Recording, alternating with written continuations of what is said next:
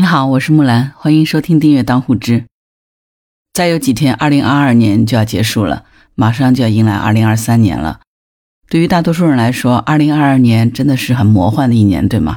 一个让人难以忘怀的年份，哈。其实不仅是二零二二年吧，应该说从二零二零年开始，这三年真的是整个人生经历当中可能我们都难以忘怀的三年。所以就想跟你聊一聊这一年里头。自己明白的一些事儿，也算是自己的一个年终的总结吧。不知道你是不是跟我有相同的想法？首先呢，我觉得如果这一年我们要讲一个关键词的话，应该说这个关键词就是焦虑了。也许之前焦虑是一个比较个体化的情绪，但是这一年焦虑几乎成了一种集体化的情绪。按照原来的经验呢，我们总是在遇到不好的事情才会焦虑，但实际上今年就很奇怪。有的时候我们可能情况还好，但是也会焦虑。比如说现在身边很多人都已经阳了，但是作为一个还没有感染的我来说呢，本来他应该是喜悦的，但实际上他恰恰却让我焦虑，因为我不知道什么时候自己会阳，甚至于说心理上有一种状态是，好像你没有阳，反倒是有点对不起大家，好像没有感染反倒成了一种束缚，反倒是影响了你和别人的正常交流。比如说，我前两天有一个朋友就跟我讲，他说现在他们单位里面只剩他一个人没有阳了，那些阳了的同事彼此之间亲密无间，反正大家都阳了嘛。作为唯一的一个没有感染者，他每天反倒要躲开大家，戴着口罩 在公司里头如临大敌，这个感受让他特别的不舒服。一方面呢，非常恐惧自己不知道什么时候也许会阳；另一方面呢，因为在公司里他成了那个独特的存在。这种独特性也让他感到非常的焦虑，这个就让我想起来去年的一个笑话。去年的时候，儿子在国外的同学给他发了一个段子：圣诞节到了，几个同学大家准备一起聚餐一下。正式聚餐之前呢，大家都去做了一个核酸的检测，结果呢，检测的试纸显示呢，五个人都是阳性，而只有一个人是阴性。最后的决定是。这五个阳性的同学呢，大家一起吃饭了。那一个阴性的同学呢，只好一个人孤零零的待在宿舍里。当时我看到这个段子的时候，还被逗得哈哈大笑。没有想到一年后，我们也开始面临这样的问题。呃，其实这波疫情来了以后呢，我弟弟一家还有我妈妈都已经是感染了阳性，只有我一个人现在还是没有感染的状态。可是他们现在全家都倒了以后，我也很担心我的母亲，很想去照顾她。可是呢，我妈妈就坚决拒绝，不让我去照顾她，生恐我也被感染了。但是她也非常的担心，因为孩子出去读书了，不在身边，她担心我万一感染了，身边就没有人照顾我，那要怎么办？她说他们一家子感染了，彼此之间还能互相照顾，但是如果我一个人感染，我身边都没有人照顾我，所以虽然她不让我去照顾她，但是她也担心我这样的状况。你看，就是这样的一个简单的事情，就会出现双方都有焦虑。就现在这样的状况呢，真的是进退维谷，左右为难，前进也不是，后退也不是，待在原地也很难受，所以焦虑自然而然就产生了。但是这种状况现在一时又无解，而且当身边绝大多数人都焦虑的不行的时候，那又能怎么办呢？我的体会就是，当身边绝大多数的人都焦虑的不行的时候。如果能够平静放松，有一件自己喜欢且能够投入的做的事情呢，真的是一件很幸福的事情。不管是看书、做饭、看一部电影、撸一会儿猫，呃，录一段节目，有一件每天都值得期待的事情，真的已经是幸运的极少数人了。这就是我的第一个感受。第二一个呢，虽然说我们讲孤独呢，是能够让一个人保持清醒的头脑。而且越来越多的人其实现在都是一种独处的状态，所以能够享受孤独，自然是一件好的事情。但是如果能够找到几个志同道合的人，那真的是在这个动荡的人生当中最有力量的一件事儿了。因为在这样的激荡的人生当中，这些志同道合的伙伴，真的是我们可以释放压力、交互信息、交互思想最好的承接者。就像现在一样的，我觉得做了播客以后呢。我结识了好多志同道合的小伙伴，比如说我有一档节目叫上下电台，我们有四个小伙伴，大家一起每周录节目，真的是非常开心。彼此之间遇到问题、遇到困难的时候，互相援助、互相打气、互相支持，甚至于说互相吐槽。这个对于我们共同度过当下的难关来说，真的是非常重要。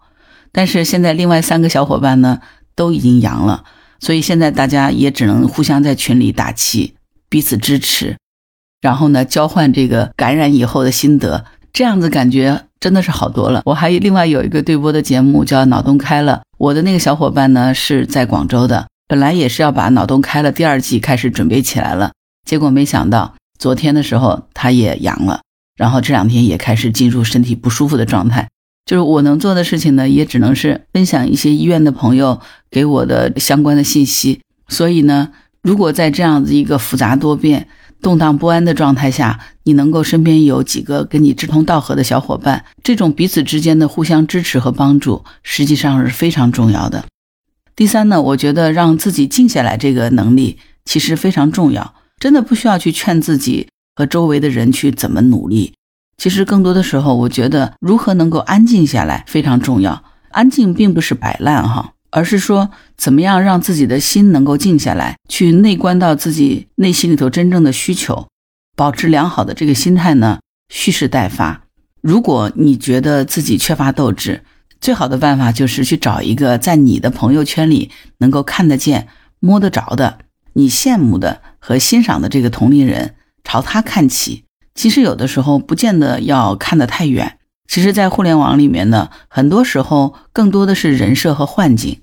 很多人其实都是靠着让你以为他们过得好这样的一个假象，这样的一个虚幻的人设来割你的韭菜的。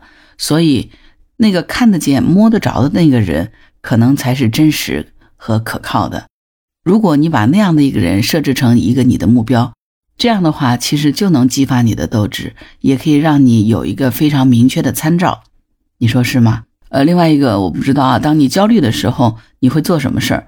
我身边其实有一些朋友呢，他焦虑的时候呢，他就喜欢去 shopping 啊，消费，觉得买买买，拜拜拜，他就特别的开心。现在虽然说因为疫情的缘故，他不能够去逛商场了，但是呢。网购反倒是更方便了，甚至于说有的时候家里面那个快递买回来，他都来不及拆就堆满了屋子。但是呢，他就觉得说那种买的过程让他感觉特别刺激。其实我想说的是，过度的消费并不会减缓一个人的焦虑，反而可能会让你变得很麻木，甚至于说变本加厉。那这种麻木的堆积呢，最终又可能会让你充满了这种罪恶感，反倒让你产生了更深的一种新的焦虑。这种呢，就是一种恶性的死循环。所以，如果你只是依赖于过度的消费来减缓焦虑，你看一看是不是可以采用一些别的方式？因为过度的消费呢，它并不能真正的减缓你的焦虑。至于说你怎么样去找到其他的替代，那我前面已经提过了嘛。能不能把你的这个关注点转移到一些细微的小事上，每天都去关注的会发生的美好的小事上，哪怕起来做顿早饭。哪怕晚上戴着口罩出去散散步，甚至于说去列一个电影清单，每天去看一部电影。如果你每天都能去看一部很好的电影，你会发觉收获不一样。因为电影里面就是各种各样的人生。也许当你一周的电影看下来以后，你可能想通了很多事情，对吧？至于这个电影的清单，我觉得就跟歌单一样的，网上有很多人都会列出这样的清单，你不妨去找一找，搜索各种各样你喜欢的。比如十大悬疑片呢，十大爱情片呢，十大励志片呢，十大真人传记啊，等等一系列这样的片子哈。当然，我有一些自己看过的好片子可以推荐给你。如果你需要的话，欢迎在评论区给我留言，我会回复给你的。再一个呢，我觉得其实不管什么样的年纪哈，其实你是什么年纪它不重要，重要的是呢，你看起来像是什么年纪。那我觉得保持乐观的心情。良好的运动习惯，得体的这个仪表仪容，对专业领域的这个日益精进，可能都会让你显得自信，而且具有这个吸引力。对于这个的话，我还是蛮有感受的。我是从今年的七月份开始做的《当户知》的这个专辑，节目是每日更新的。到今天为止呢，我没有一次断更。其实说实在话，这是一件挺不容易的事儿的，因为有突发的事情冲突了。我有几期节目。真的是在今天还差最后几分钟的时候上传上去平台的，包括周六周日都在日更，真的似乎是好像在做播客这件事情上，好像没有一天是在休息的哈。我有时候在想，我是如何做到这件事儿的？可能这个就跟我自己对自己心理年龄的设定有关。我一直把自己的心理年龄设定在了二十八岁。二十八岁其实是一个非常有趣的年龄段哈。如果二十二岁大学毕业，那么二十八岁就是入职场已经六年了。那正常的情况下，如果你在职场当中努力的耕耘，应该说在自己的这个专业的领域里面有了一定的收获和一定的成长积淀。但是你还有很多未知的领域和更多的空间是值得去探索的，这就需要你保持非常好的探索欲和学习能力，以及自我鞭策和自我追求的这样的一个状态。就是这么多年来，我一直把自己的心理年龄的状态设置成二十八岁的这样的一个年龄。对待播客，其实也是用这样的方式在进行的。将近半年的时间来，每日坚持日更这件事儿做下来了。我觉得呢，这个方法呢，真的是可以适用于。所有的领域里面，你也不妨去给自己设置一个心理的年龄，然后用这样的心理年龄的状态去对待和处理身边的一些事情，也许你会发现不一样的收获。我不知道这个分享是不是对你有用，真的你可以去尝试一下试试看呢，说不定就会有不同的发现。